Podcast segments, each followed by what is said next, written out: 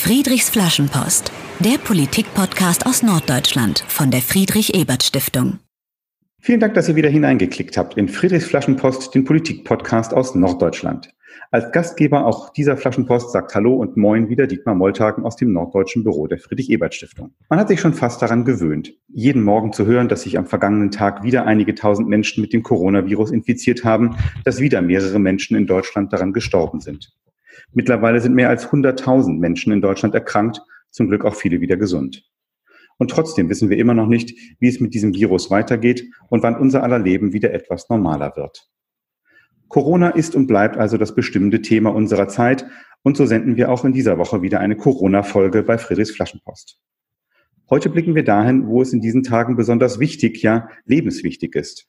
Wir reden über die Situation in Krankenhäusern und Pflegeeinrichtungen, speziell in Schleswig-Holstein, und fragen danach, was die Politik tun kann, damit dort bestmöglich gearbeitet werden kann.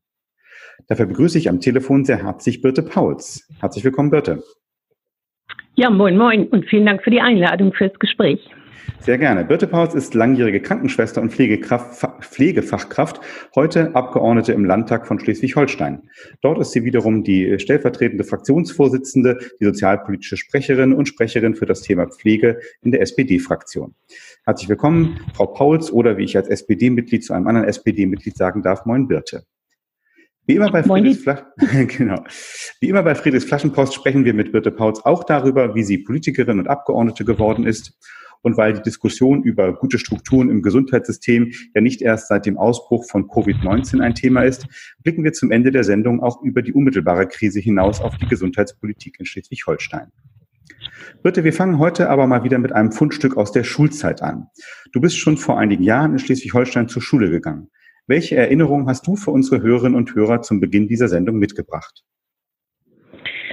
Naja, ähm, ihr, wenn ihr mich sehen könntet, würde ihr ein leichtes Schmunzeln sehen. Ich war nicht so die ganz große Überfliegerin und ich habe mich immer in der Schulzeit, auch gerade in den wichtigen Jahren, eigentlich immer so mit anderen Dingen beschäftigt, die für mich wichtiger waren, zum Beispiel Schülervertretung oder Sport und so weiter. Ähm, da geht das schon los mit der Politik also.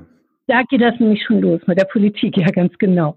Und ähm, irgendwann hatte ich mal einen ehemaligen Lehrer in einer äh, Besuchsgruppe dann im Landtag, der sagte zu mir, irgendwie hätte man sich das auch denken können, dass du hier in der Politik landest, weil ähm, irgendwie hast du dich schon immer für andere eingesetzt. Und ich glaube, das hat das dann auf den Punkt gebracht, so. Sehr schön. Und wieder zeigt sich, dass man in der Schulzeit doch schon so ein paar Weichenstellungen erlebt, die dann für das weitere Leben auch prägen.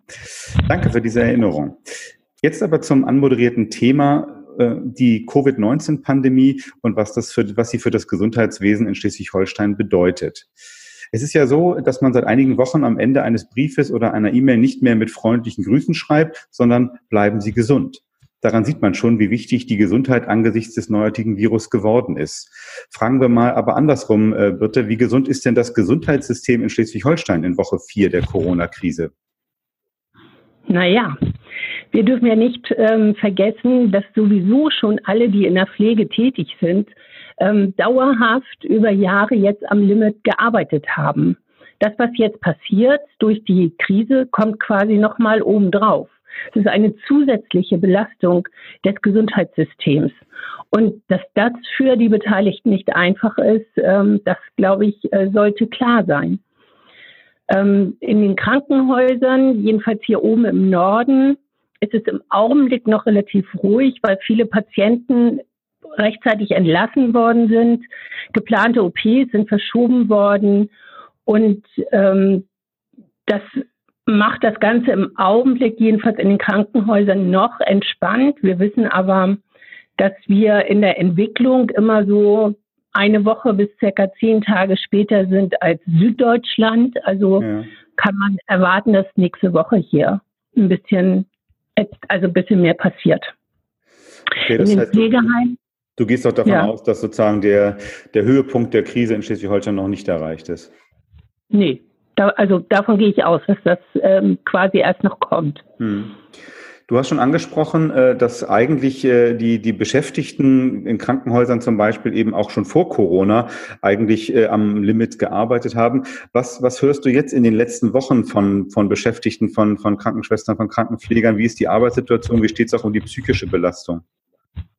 Naja, also in den Krankenhäusern habe ich es eben geschildert. Im Augenblick ist es noch relativ ruhig. Alle sind ein bisschen angespannt. Viele ähm, sind gerade auch noch, oder einige sind gerade noch ähm, frei und, und feiern Überstunden ab und warten auf das, was da jetzt kommt. Ähm, aber man darf ja auch nicht vergessen, dass in den Krankenhäusern der normale Alltag einfach auch weiterläuft. Das heißt, der Herzinfarkt kommt, der Oberschenkelhalsbruch kommt, das findet ja auch noch alles statt. Anders äh, stellt sich die Situation tatsächlich in den Pflegeheimen dar. Die sind natürlich auch vom Personal her nicht so aufgestellt, dass da ähm, ähm, also wir haben auch immer am Limit gearbeitet, sage ich mhm. einfach mal so. Ähm, und sie stehen jetzt vor extremen Herausforderungen, weil wir ja ein Betretungsverbot in den Heimen haben. Das heißt, die Unterstützung, die Angehörige bisher geleistet haben, die fällt jetzt weg. Und ähm, alle Pflegeeinrichtungen, ich habe auch in den letzten Tagen äh, mit vielen Pflegeeinrichtungen telefoniert, haben unglaubliche Angst, dass das Virus, dass der Virus ins Haus kommt und ja. ähm, äh, dass dann natürlich nicht nur die Pflegebedürftigen stark betroffen sind, sondern natürlich auch die Pflegenden. Und wer soll dann die Arbeit weitermachen, wenn auch die Pflegenden der Reihe nach umkippen? Das gleiche auch in den ambulanten Diensten. Auch dort gibt es eine große Unsicherheit, weil ähm, viele von den äh, Klienten jetzt auch die Besuche abgesagt haben, weil sie keine fremden Menschen im Haus haben möchten, dort wo es irgendwie möglich geht. Angehörige sind zu Hause, übernehmen eventuell die Tätigkeit. Also auch da ist sehr, sehr viel Unsicherheit. Kann man, kann man gut verstehen. Du hast schon angesprochen, die, die jetzigen Regelungen, äh, gerade jetzt bei Pflegeheimen, heißen ja, also dass Angehörige ihr alte, äh, ältere Senioren, Angehörige nicht mehr besuchen dürfen. Das ist ja schon eine besondere Härte, ähm, aber in deinen Augen eine sinnvolle Maßnahme, die, die leider nötig ist? Ja, aber da musste ich auch tatsächlich erstmal hinkommen. Also ich habe noch vor zwei, drei Wochen gesagt, um Gottes Willen schließt die Angehörigen nicht vor ihren ähm, ähm, vor ihren Pflegenden äh, äh, zu Pflegenden weg, ähm, die in den Angehörigen äh, in den Einrichtungen sind. Das ist natürlich total wichtig, der Kontakt zu den Angehörigen. Ähm, wir wissen ja auch nicht, für viele ist das ja auch die letzte Zeit hier und Dinge sind dann ja nicht nachholbar. Also die letzten Tage mit Papa oder Mama oder Oma. Dinge sind nicht nachholbar. Das ist schon eine soziale Härte, die ähm, ja, die seinesgleichen sucht. Also das haben wir ja in dieser Form auch noch nie gehabt. Und wir müssen ja. natürlich auch über Menschenwürde und so weiter diskutieren. Aber nochmal, es nutzt niemanden, wenn in, wir haben es ja in Wolfsburg gesehen, wir haben es in Tornesch gesehen, wenn ein Virus im Haus ist und die Älteren der Reihe nach sterben und die Pflegenden in Quarantäne müssen, wer soll dann die restlichen Gesunden noch versorgen? Das geht nicht. Und deswegen ist es an dieser Stelle eine richtige Maßnahme bei allem Wissen um die soziale Härte, die es mit sich bringt. Hm. Ich erlebe aber auch, dass die Pflegenden ähm, sehr, sehr kreativ sind, um den Umgang mit äh, und den Kontakt mit den äh, Verwandten zu organisieren, über Skype, über WhatsApp, über Briefe, da waren Zettel an die Fensterscheiben geklebt und, und, und. Also das, auch das ist eine zusätzliche Belastung und Arbeit des Pflegepersonals. Ja, aber, aber toll, was du schilderst, dass es dann tatsächlich auch möglich ist, ne, dass äh, man Kontakt, so gut es eben geht, äh, doch weiterhin herstellen kann. Schön, äh, wichtig zu hören. Du hast schon gesagt, äh, dass die für die Mitarbeitenden das natürlich eine besonders, äh, besonders nervöse Zeit ist, weil man natürlich auch selber Risikogruppe ist, äh, sich eben dann anzustecken, wenn das Virus in einem, etwa einer Pflegeeinrichtung ausbricht. Man hat jetzt ja viel gelesen in den letzten Tagen von äh, fehlenden Atemschutzmasken, fehlender Schutzkleidung, dass eben das Equipment eigentlich gar nicht da ist. Wie sieht es denn diesbezüglich in, äh, in Schleswig-Holstein aus? Ähm, naja, ähm, nicht so gut. nicht so gut. Also ähm, in den Krankenhäusern geht es gerade noch. Aber auch da ist alles irgendwie auf Kante genäht. Also ähm, da arbeitet man so quasi auf Sicht und da man nicht weiß, was morgen passiert, ähm, ist das eine schwierige Situation. Und bei den Pflegekräften und bei den Ärzten und auch beim Rettungsdienst ist es ja nun mal so, dass der Kontakt ähm, nicht aufgeschoben werden kann oder nach hinten geschoben werden kann, sondern die Tätigkeiten, die sie machen, müssen jetzt und hier gemacht werden. Und ich finde es in einer ähm, ja im Jahre 2020 in Deutschland eigentlich eine Selbstverständlichkeit, dass wir das Personal ausreichend schützen. Und ähm, die Situation haben wir an manchen Stellen heute eben nicht. Und das finde ich gelinde gesagt eine Katastrophe und zeigt uns auch die Grenzen der Globalisierung an dieser Stelle, nämlich dass mhm. wir uns darauf verlassen haben, dass andere Länder für uns Dinge produzieren. Und da sehen wir gerade, dass das in der Entwicklung vielleicht nicht so ganz richtig war. Und äh, was, was macht man dann jetzt? Also äh, langfristig äh, Atemschutzmasken in Deutschland herstellen, okay, aber kurzfristig, wie kann man jetzt äh, dem Abhilfe schaffen, was du als Problem bezeichnest? Ähm, wir haben ja Gott sei Dank es mit vielen kreativen Firmen und Betrieben in Deutschland zu tun, die dankenswerterweise ja auch zum Teil, nicht alle natürlich, aber dort, wo es möglich ist, also äh, dort, wo sowieso schon genäht wird und so weiter, ähm, dort sind Firmen jetzt ja aufgefordert, ihre Produktion umzustellen. Und da gibt es auch eine große Bereitschaft. Genauso wie Brauereien jetzt eingesprungen sind und, ähm, und Brennereien eingesprungen sind jetzt, um, ähm, um Alkohol für Desinfektionsmittel herzustellen. Also ja. da zeigt sich letzten Endes auch wieder die Stärke Deutschlands, dieses Zusammenhalten, die Kreativität von Unternehmern. Ähm, aber ich will auch sagen, dass die Kreativität der Unternehmer an einer Stelle für mich auch total indiskutabel ist, nämlich zum Beispiel, dass die Preise auf dem internationalen Markt jetzt in die Höhe schießen für Schutzmaterial, dass die Preisentwicklung bis zu 3000 Prozent Steigerung. Meine Güte, ja. Ich finde, das ist gelinde gesagt in dieser Krise eine, also die gehören für mich ins Gefängnis. Mindestens gehören sie aber auf eine, eine schwarze Liste ähm, von, von den Betrieben, wo man später eben nicht mehr bestellen sollte. Also ich finde das wirklich unerhört an dieser ja. Stelle, das noch ausnutzen zu wollen.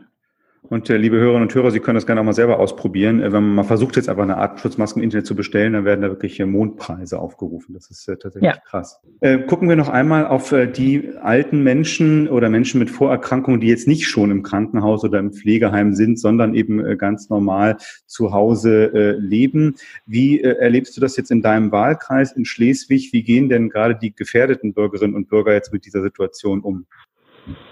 Sehr unterschiedlich. Ähm, also ich habe zu Anfang, ähm, als es so losging mit den, mit den Kontaktsperren und so weiter, ähm, da habe ich noch viele Ältere, gerade Ältere beobachten können, die das noch so auf die sehr leichte Schulter genommen haben, sich getroffen haben, auch weiterhin zu ähm, zu Geburtstagsrunden und Kaffeeklatsch und, und äh, auf der Straße miteinander ohne Abstand gesprochen haben. Und, ähm, Quasi Corona-Party 60 plus.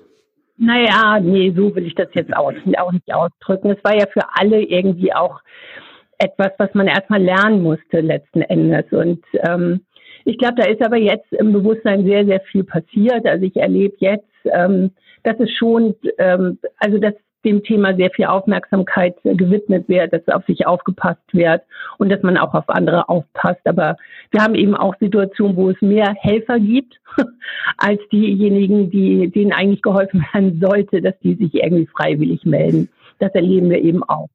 Weil das ist ja ähm, besser als andersrum, ehrlich gesagt. Ja, tatsächlich. Ja, das finde ich auch. Auch das zeigt, Deutschland wieder mal extrem aus, dass wenn Hilfe benötigt wird, dass Deutschland dann auch zusammensteht und Hilfe organisieren kann und das unbürokratisch vonstatten geht. Wir sprechen ja gleich noch ein bisschen über äh, Gesundheitspolitik, aber eine erste Frage schon mal in diese Richtung jetzt auf die aktuelle Situation. Es ist ja schon auch die Stunde der Politik. Es gibt ganz viele Maßnahmen, Verordnungen äh, der Bundesregierung, aber natürlich auch der Landesregierung von Schleswig-Holstein. Äh, du gehörst im Landtag ja der SPD-Fraktion an, also der Oppositionsfraktion, im Gegensatz zu den Regierungsfraktionen von CDU, Grünen und FDP. Bist du als Oppositionspolitikerin dann auch im Landtag gegen die Maßnahmen der Regierung oder spielt der Parteienwettbewerb Wettbewerb in einer solchen Krise im Moment dann nicht so eine ganz große Rolle? Letzteres. Ich finde, wir haben hier an dieser Stelle eine gesamtpolitische Verantwortung. Für uns als SPD ist es eine Selbstverständlichkeit, dass wir ähm, an der Seite der Regierung stehen. Ähm, wir arbeiten auch eng mit der Regierung zusammen. Unser Fraktionsvorsitzender Ralf Stegner sitzt mit am Kabinettstisch, wenn, der, wenn das Kabinett äh, tagt. Wir haben mit den Ausschüssen einen kurzen Draht zu den jeweiligen ähm, ähm, Ministerien. Ähm, wir transportieren Dinge, die von, die an uns herangetragen werden, jetzt aus den Wahlkreisen oder auch aus unseren Fachgebieten, transportieren wir entsprechend und vertreten das mit, was, ähm, was Regierung ähm, äh, auf den Weg bringt. Auch nicht alles. Also wir haben zum Beispiel kritisiert, das, was äh, Frau Prien ähm, ähm, da äh, zeitweise auf den Weg bringen wollte, nämlich dieses Not-Abi. Da haben wir uns dagegen ähm, ausgesprochen. Andere Sachen auch. Ähm, wir sind halt doch noch SPD und wir haben dann doch noch auch eigene Vorstellungen von Dingen. Aber letzten Endes muss es in dieser Situation darum gehen, die Krise bestmöglichst ähm, zu gestalten und ähm, die Versorgung und die Sicherheit der Menschen in den Vordergrund zu stellen. Und da darf Parteipolitik ähm, nicht im Vordergrund stehen, sondern da haben wir eine gesamtpolitische Aufgabe, der wir auch, der wir uns auch gerne stellen. Vielen Dank bitte, Pauls, für diesen ersten Teil des Gesprächs. Wir werden gleich im dritten Teil noch einmal auf das Gesundheitssystem, Gesundheitspolitik, Sozialpolitik in Schleswig-Holstein zurückkehren.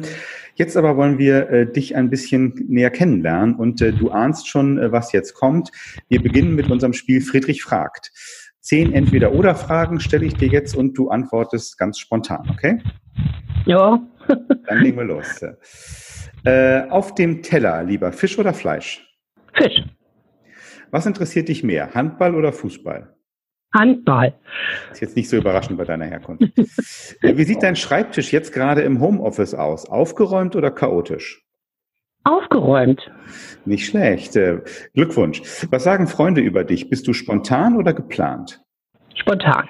Angenommen, du musst in Süddeutschland Urlaub machen, dann lieber Bayern oder Baden-Württemberg? Ach herrje. Ich will an die See. das lasse lass ich beim Gesprächsgast aus Schleswig-Holstein mal so gelten. Okay. Schaust du im Fernsehen lieber einen Krimi oder lieber eine Komödie? Krimi. Wen würdest du lieber zum Abendessen treffen? Daniel Günther, also den Ministerpräsidenten von Schleswig-Holstein, oder Robert Habeck, den Vorsitzenden der Grünen, der auch aus Schleswig-Holstein kommt? Ach Gott, das ist ja eine Auswahl. Ich glaube, dann nehme ich Daniel Günther. Warum? Ja, weil dem kann ich jetzt ja noch mal ein bisschen was mit auf den Weg geben. Ganz die Politikerin. Wenn du entscheiden könntest, würdest du allen Krankenschwestern 100 Euro netto im Monat mehr oder zwei Stunden weniger Arbeit geben? Beides. Mindestens. Was ist wichtiger in der Politik? Immer prinzipientreu sein, auch wenn man dann auch mal gegen die eigene Partei abstimmen muss oder auch mal mit zusammengebissenen Zähnen eine Entscheidung mittragen, die man so selber nicht getroffen hätte? Prinzipientreue ist immer gut und demokratische Beschlüsse sind auch gut und die gehören in einer demokratischen Partei letzten Endes auch mit dazu. Ähm, aber ich bin schon sehr prinzipientreu, ja. Und letzte Frage. Würdest du als Politikerin lieber eine Rede im Deutschen Bundestag halten oder deine Position in einer TV-Talkshow vertreten? Beides spannend. Okay. Vielen Dank, äh, Birte Pautz. Äh, reden wir noch ein bisschen äh, näher über dich und deinen Werdegang. Du bist in der Nähe von Kappeln aufgewachsen, habe ich gelesen, und du schreibst über deine Jugendzeit, jetzt zitiere ich dich, geprägt durch die evangelische Jugendarbeit und den Handballsport. Äh, inwiefern haben dich diese beiden Dinge geprägt? Naja, bin ich da auf dem Land aufgewachsen. Da gab es jetzt nicht so ganz, ganz viele Angebote für Jugendliche. Und äh, die Kirche hatte aber zu der Zeit ein sehr interessantes Angebot. Und wir waren äh, mit vielen tollen Leuten zusammen und haben ähm, ja regelmäßig ähm, Jugendarbeit gemacht. Ähm, sehr geprägt hat mich zum Beispiel ein deutsch-israelischer Jugendaustausch. Ähm, wir hatten dann die Schülerinnen und Schüler aus Israel bei uns zu Gast. Wir haben dann gemeinsam einen Ausflug nach Bergen-Belsen gemacht, das ehemalige Konzentrationslager. Dort zu stehen mit Gleichaltrigen, deren Großeltern dort im Lager umgebracht worden sind, ist für mich einer, eins der prägendsten Momente auch des politischen Denkens gewesen. Ja, und mir war klar, dass ich sowas nie, nie wiederholen darf. Und deswegen ähm, ist es mir auch immer eine Herzensangelegenheit, ähm, gegen rechts ähm, Politik zu machen. Mhm. Du bist dann selbst äh, Krankenschwester gewesen. Ich habe es an der Anmoderation schon gesagt, du hast insgesamt 23 Jahre im Krankenhaus und Pflege gearbeitet. Wie kam es eigentlich zu dieser Berufswahl bei dir? Eigentlich wollte ich ähm, Krankengymnastin werden das war so eigentlich mein, mein Wunsch. Darauf hatte ich hingearbeitet und hatte dann ein Praktikum in der Krankenpflege gemacht, das damals vorgeschrieben war für diese Ausbildung äh, in, der, in der Physiotherapie. Und ähm, Ich bin dann aber an der staatlichen Schule nicht angenommen worden. Die war damals in Damp. Alles andere konnten meine Eltern sich nicht leisten, also das entsprechende Schulgeld, ähm, für wir ja auch gesorgt haben aus der Opposition heraus, dass das in Schleswig-Holstein abgeschafft wird. Sehr gut. ähm, sehr gut, das finde ich auch, freut mich auch. Ähm, ja, und dann sagte damals die, die Stationsschwester auf der Station dort, wo ich Praktikum gemacht habe, geh du mal mal in die Pflege, da bist du richtig gut aufgehoben. Und dann habe ich das gemacht und ich habe das keinen Tag bereut. Ich äh, bin total gerne Krankenschwester, habe die ganze Zeit immer sehr, sehr gerne in meinem Beruf gearbeitet, auch unter widrigen Umständen. Sehr schön. Und, und was war so ein besonders schönes Erlebnis äh, in dieser Zeit? Ach, davon gibt es ja viele. Ne? Wir erleben in der Pflege ja natürlich auch sehr viel Dankbarkeit, wenn Patienten ähm, entlassen werden. Ich kann mich, kann mich zum Beispiel an einen Patienten erinnern, den wir ähm, ja fast zwei Monate auf der Intensivstation ähm, ähm, gepflegt haben, wo es wirklich um Leben und Tod ging, ein relativ junger Patient. Und ähm, der dann so nach diesen acht Wochen stehenden Fußes quasi von der Intensivstation entlassen werden konnte. Mhm. Und dann ist das ein großartiges Gefühl. Das äh, kann ich sehr gut, äh, sehr gut verstehen. Toll. Kommen wir zu deinem politischen Leben. Äh, in deinem offiziellen Lebenslauf auf den Seiten der SPD-Fraktion in Schleswig-Holstein steht 1993 Austritt aus der SPD. Was ist denn da passiert? Ja, was ist da passiert? Ach je. Also ich habe die SPD inhaltlich nie verlassen, nie verlassen. Ähm, ich bin damals der Liebe wegen nach Dänemark umgezogen.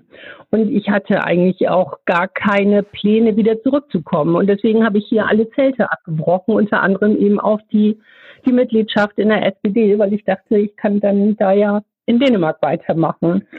Nun ist es so, erstens kommt es anders und zweitens, als man denkt. Und ähm, dann war ich plötzlich wieder hier nach ein paar Jahren und ähm, gemeinsam mit der Anmeldung im Einwohnermeldeamt bin ich natürlich sofort wieder in die SPD eingetreten.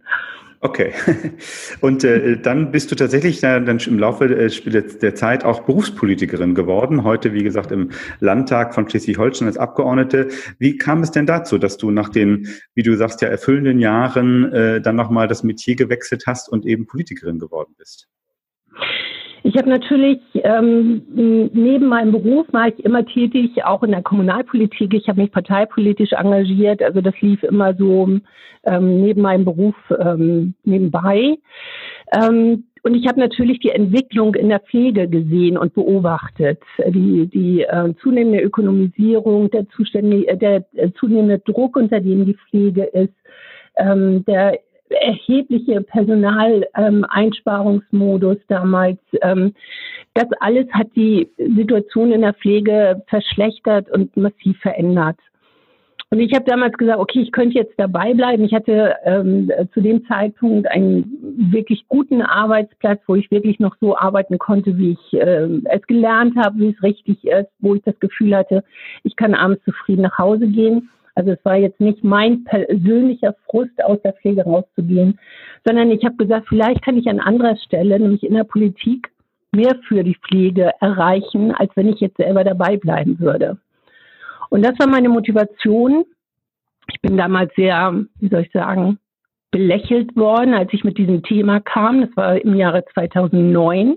Mhm. Da war Pflegepolitik nicht tagesaktuell, sondern da haben viele das so, naja, auch wichtig, aber anderes ist wichtiger betrachtet. So wurde auch anfänglich in der Politik über Pflege geredet. Ähm, ich muss gestehen, das hat sich dann im Laufe der Jahre natürlich auch auf der, aufgrund der Situation, aber auch aufgrund von vielen politischen Druck ähm, geändert. Also die Pflegepolitiker wussten sehr früh, dass es ähm, ein Umsteuern geben muss, ja. wenn wir hier nicht sehenden Auges in eine Krise laufen wollen.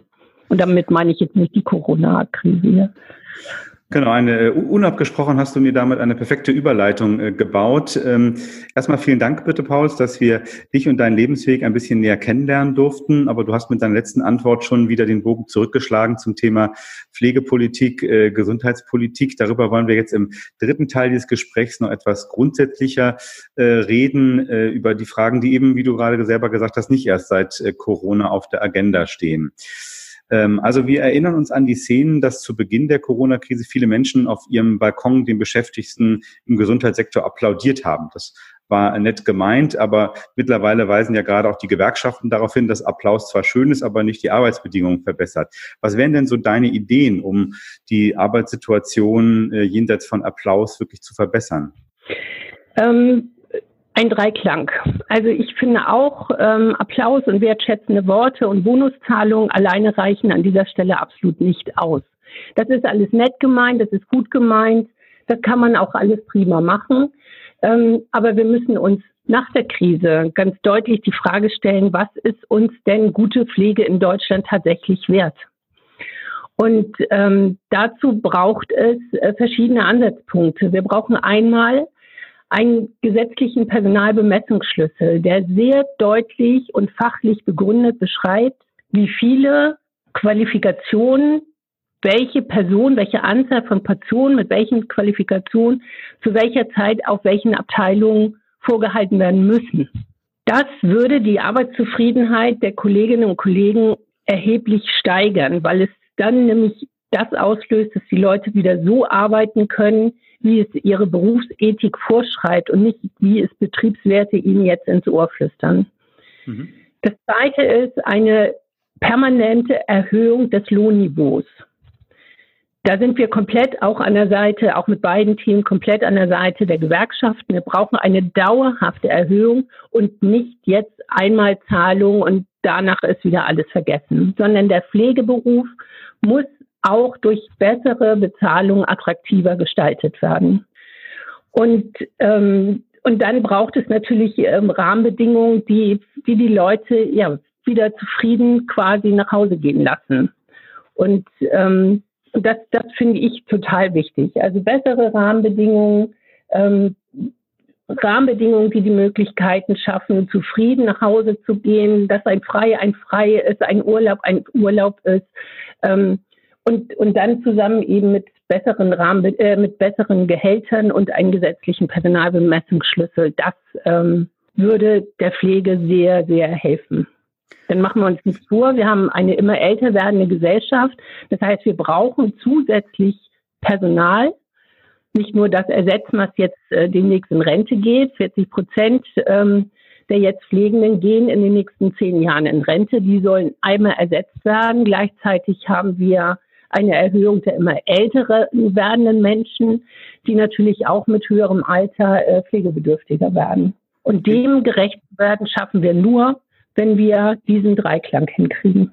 Vielen Dank, dass du da äh, aufgezeigt hast, wie man mit drei Maßnahmen schon eine ganze Menge äh, verbessern könnte und äh, auch nochmal deutlich gemacht hast, dass der Bedarf auf jeden Fall da ist, auch völlig unabhängig von Corona. Stichwort älter werdende Bevölkerung. Äh, kürzlich war in den Zeitungen zu lesen, dass äh, vor ziemlich genau 25 Jahren die Pflegeversicherung eingeführt worden ist. Nur weiß ich aus deinen politischen Äußerungen, dass du da gar nicht so ein Riesenfan von bist, sondern eher was anderes äh, befürwortest, Stichwort Bürgerversicherung. Was hat es denn damit auf sich? Ja, also ähm, erstmal ist die Bürgerversicherung, äh, wenn man sie so, äh, so plant, wie wir es gerade gerade denken, ähm, eine sehr viel gerechtere Sache. Also jetzt gibt es ja nur einen Anteil der Menschen, die in eine Pflegeversicherung einzahlen müssen. Das sind die Arbeitnehmerinnen und die Arbeitgeber. Ähm, und ähm, wir haben ähm, mit einer Bürgerversicherung die Chance, Pflege gerecht auf alle Schultern zu verteilen. Das, glaube ich, hilft der Gesellschaft ungemein. Das würde das, den Zusammenhalt in Deutschland sehr viel stärken. Gleichzeitig würde natürlich auch mehr Geld in die Kassen kommen. Weil die Pflegeversicherung. Mehr Leute einzahlen dann, wenn auch. Ja, weil mehr Leute einzahlen. So, ja. Unser Gedanke ist ja, dass wir sagen, von jedem Einkommen soll in diese Bürgerversicherung eingezahlt werden. Also Einkommen durch Arbeit ist klar, aber auch durch Miete, Einkommen durch Zinsen, Einkommen ähm, auch durch Selbstständigkeit, was auch immer. Je, von jedem Einkommen muss in diese Bürgerversicherung eingezahlt werden. Mhm. Und ähm, dafür haben wir uns auch stark gemacht. Dafür machen wir uns als SPD ja schon längere Zeit stark. Auch wir in Schleswig-Holstein haben das immer wieder betont. Jetzt haben wir die Pflegeversicherung vor 25 Jahren. War das, glaube ich, ein guter Schritt. Ein, ähm, ein wie ich mal sagen, nach, also negativer Effekt der Pflegeversicherung war, ähm, dass dadurch Tour und Tür den privaten Anbietern geöffnet worden ist. Mhm. Und ich glaube, dass wir uns als Gesellschaft fragen müssen, ähm, wie viel Ökonomisierung dem Gesundheitswesen wirklich gut tut oder ob wir nicht da, was ja in der Politik immer so ein bisschen verpönt ist, eine Rolle rückwärts zu machen. Mhm. Aber an dieser Stelle sollten wir uns tatsächlich nochmal die Frage nach einer Daseinsfürsorge stellen und wie stellen wir uns die vor? Also ja. da darf man mit Gesundheit Geld verdienen, außer die, die dort im Wesen arbeiten, also Pflegepersonal, Ärzte, Reinigungskräfte und so weiter. Ähm, oder äh, darf so ein Betrieb auch noch Dividende ausschütten, die dann vielleicht auch noch ins Ausland transferiert wird? Also diese Frage werden wir, glaube ich, sehr aktiv stellen. Ähm, und, äh, und, und dazu gehört eben auch, was ist uns gute Pflege wert? Und deswegen haben wir auch jetzt in den, in den äh, Landtag haben wir einen Antrag äh, dementsprechend auch eingebracht. Da werden wir diese Thematik auch ähm, nochmal diskutieren wollen. Hm. Du sprichst eine, eine total grundlegende Frage an, eben die Frage nach Privatisierung im Gesundheitswesen. Du, deine Ausführung war schon äh, zu erkennen, dass du das kritisch siehst, äh, eben den Druck, auch den die Ökonomisierung damit sich bringt. Aber äh, warum glaubst du, dass dann, wenn das staatlich wieder stärker staatlich ist, das dann auch besser funktioniert als privat? Naja, ich glaube erstmal ähm, sind dann natürlich auch, an, also ist, ist Politik nochmal auch anders beteiligt, auch kommunale Politik. Es macht einen Unterschied, finde ich, ob ähm, ein Privatbesitzer quasi ähm, alleine, das hört sich jetzt auch fies an, es gibt ganz tolle private Heime. Also da mhm. will ich jetzt auch nicht alle verurteilen. Und zur damaligen Zeit stand die Kommunalpolitik auch mit dem Rücken an der Wand äh, finanziell und sie haben ihre Einrichtung verkaufen müssen. Also das, das war damals eben auch die Situation. Aber ich höre doch aus von vielen, die jetzt sagen so, ähm, das hätten wir besser nicht tun sollen, sondern wir hätten besser den politischen Einfluss in den Häusern geltend machen sollen. Ja. Und diese Diskussion, glaube ich, wird nach dieser Krise auch nochmal geführt werden. Hm. Also Du hast schon äh, angesprochen, dass ihr als SPD-Fraktion da eben auch was äh, plant, einen Antrag im Landtag. Das führt mich zu der Frage, was eigentlich die Landespolitik in Schleswig-Holstein da machen kann. Denn die Gesetzgebungskompetenz für Gesundheitspolitik liegt ja beim Bund. Was aber wären so Aufgaben auch für die Landespolitik in Schleswig-Holstein? Naja, wir haben ja zum Beispiel das UKSH, das Universitätsklinikum Schleswig-Holstein, liegt ja in unserer Verantwortung. Ähm, auch da kann man, ähm, kann man natürlich Zeichen setzen. Wir haben natürlich über Bundesratsinitiativen die Möglichkeiten, Punkte zu setzen. Das haben wir ja auch in der Vergangenheit immer wieder gemacht. Ähm, das haben wir sowohl als regierungstragende Fraktion gemacht, aber wir haben auch über unsere Anträge als Opposition dort äh, Dinge auf den Weg gebracht und, ähm, und, und alleine diese Diskussion zu führen. Ja da merke ich ja auch, ähm, wir haben auch diesen Antrag letztens ähm, ähm, schon, äh, ist der in der Presse aufgenommen worden und die Rückmeldung dessen, dass man sagt, ja genau, Bonuszahlung ist äh, gut, aber wir müssen sehen, was kriegen Pflegekräfte auch morgen. Also wie können wir diesen Beruf dann eben auch morgen attraktiver gestalten? Was haben sie eben auch morgen verdient und nicht den Applaus und Schokolade heute, sondern eben auch morgen. Und diese positiven Rückmeldungen zeigen mir ganz, ganz deutlich, dass die Gesellschaft sehr gerne bereit ist, auch über grundlegende Dinge ähm, miteinander zu diskutieren. Vielen Dank, bitte Pauls. Eine letzte Frage. Du weißt, dass am Ende jeder Sendung unser Gast eine Flaschenpost an die Zukunft verfassen muss. Was schreibst du für unsere Hörerin in deine Flaschenpost an die Zukunft? Also erstmal ähm, danke ich dann quasi in der Vergangenheitsform äh, all denen, die sich jetzt in dieser in dieser Krise, in dieser äh, schwersten Krise seit äh, der, dem Zweiten Weltkrieg in Deutschland engagiert haben, aber auch weltweit engagiert haben. Pflegepersonal wie Ärzte, wie Reinigungskräfte, wie Rettungsdienste, alle, die im Gesundheitswesen tätig sind. Ohne einander geht es dort ja nicht. Das muss, muss man sich auch immer mal wieder bewusst machen. Und mein Wunsch für die Zukunft ist es dann tatsächlich, dass wir es gemeinsam schaffen, als Gesellschaft äh, schaffen, den Pflegeberuf wieder so zu organisieren und so attraktiv zu gestalten, dass wir der immer älter werdenden Gesellschaft auch zukünftig gerecht werden können und sie gut versorgen können. Vielen Dank, Birte Pauls, für dieses Gespräch, das die 13. Folge von Friedrichs Flaschenpost, dem Politik-Podcast aus Norddeutschland ist. Liebe Birte, wir sagen, Genau, wir sagen Tschüss für dich und dein letztes Wort in dieser Sendung lautet? Vielen Dank für das Gespräch und ähm, bitte redet über Gesundheitsberufe, redet über Pflege, redet äh, über alles, was das Gesundheitswesen ausmacht. Äh, die Diskussion werden wir morgen verschärft führen. Danke. Danke dir. Dieser Podcast ist ein Projekt der Friedrich-Ebert-Stiftung, genauer gesagt dem norddeutschen Büro unserer Stiftung, das politische Bildung in den Bundesländern Schleswig-Holstein, Bremen und Hamburg anbietet. Im Moment sind unsere Angebote natürlich digital und wenn ihr wissen wollt, was wir so machen, schreibt uns eine Mail an hamburg.fes.de oder schaut auf unserer Facebook-Seite at fes.nord. Wir freuen uns auch immer, wenn ihr uns sagt, wie euch Friedrichs Flaschenpost gefällt oder welche Themen wir in den kommenden Sendungen mal aufgreifen sollten. Für heute sage ich nun ebenfalls Tschüss, macht etwas aus dieser Zeit, auch wenn sie ganz anders ist, als wir das vor einem Monat geplant hatten und vor allem bleibt gesund. Friedrichs Flaschenpost, der Politik-Podcast aus Norddeutschland von der Friedrich-Ebert-Stiftung.